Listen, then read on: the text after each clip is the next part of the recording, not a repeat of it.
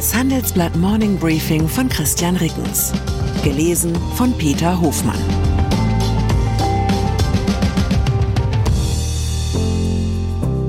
Guten Morgen allerseits. Heute ist Dienstag, der 5. Dezember 2023. Und das sind unsere Themen.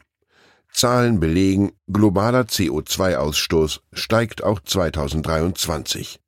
Steuersegen, wer 2024 wie stark entlastet wird. Eisregen, Flughafen München schließt heute Vormittag erneut. Nach einer kurzen Unterbrechung geht es gleich weiter. Bleiben Sie dran. Die deutsche Wirtschaft steht vor neuen Herausforderungen. Und Sie möchten aktiv die Zukunft mitgestalten? Dann sind Sie beim Handelsblatt CFO Summit 2024 genau richtig.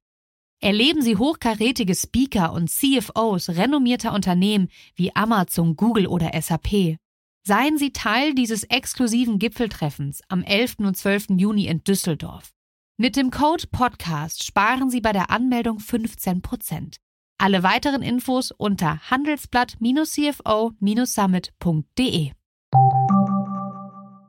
Emissionen Klimawandel ist das, was der Weltmenschheit passiert, während sie in Dubai damit beschäftigt ist, andere Pläne zu machen.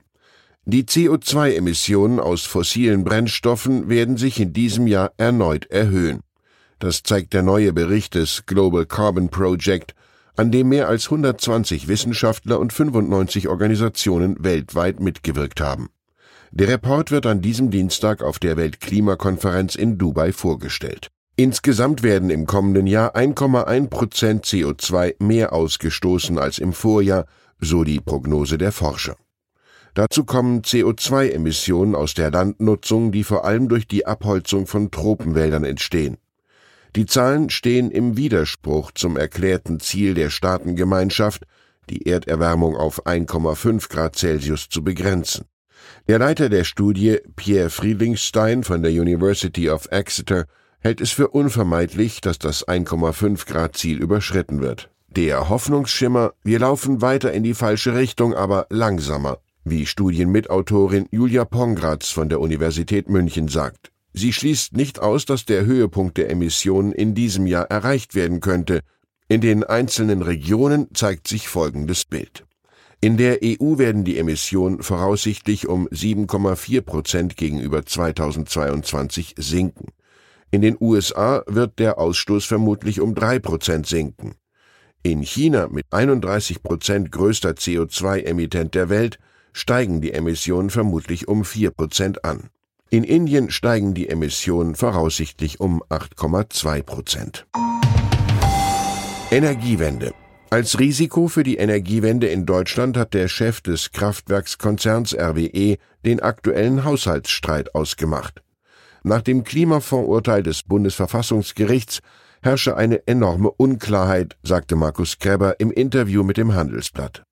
Wenn diese Verunsicherung nicht schnell aufgelöst werde, würde das dazu führen, dass Projekte sich verzögerten. Das sei eine echte Gefahr für die Energiewende.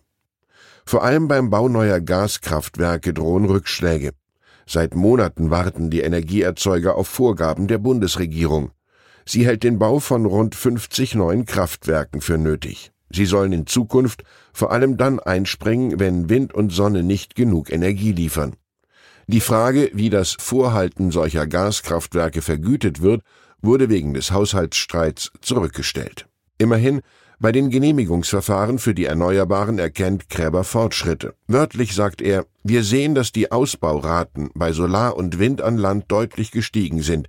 Genehmigungen kommen schneller. Es werden in großem Umfang Seeflächen für Offshore-Wind vergeben und wir haben Klarheit übers Wasserstoffnetz.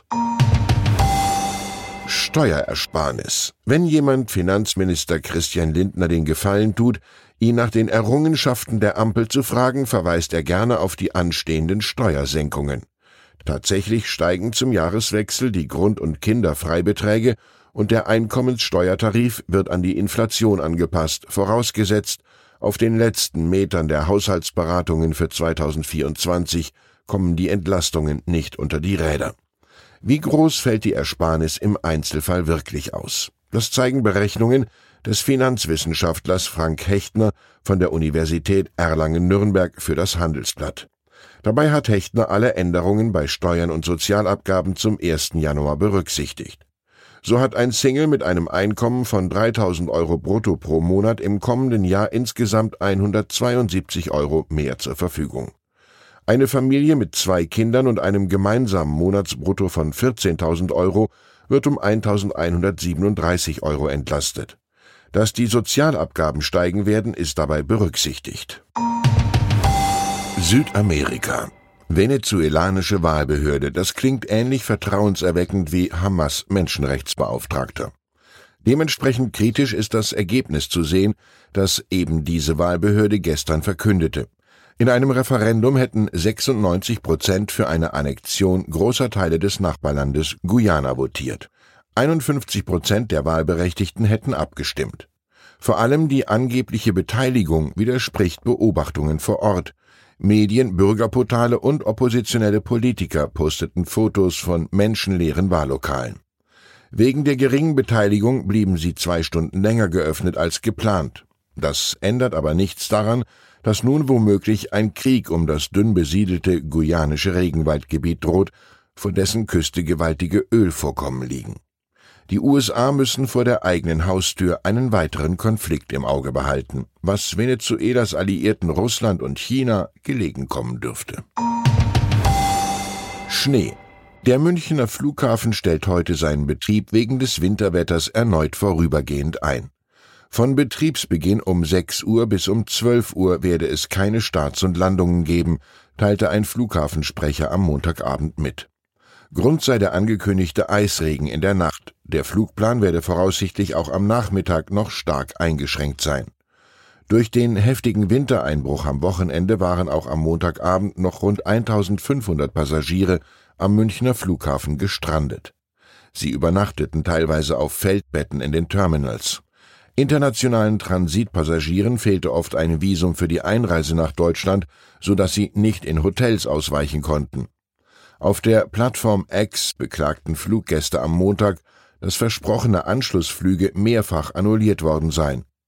Wem zwei Tage Aufenthalt im Transitbereich lang vorkommen, den erinnern wir zum Trost an das Schicksal des chinesischen Menschenrechtlers Feng Zhenghu, dem die chinesischen Behörden nach einem Japanaufenthalt 2009 die Wiedereinreise verweigerten. Er lebte daraufhin über drei Monate im Sicherheitsbereich des Flughafens Tokio Narita. Damals gab es dort wahrscheinlich nicht einmal gratis WLAN. Ich wünsche Ihnen einen Tag voller zuverlässiger Verbindungen. Herzliche Grüße, Ihr Christian Reckens.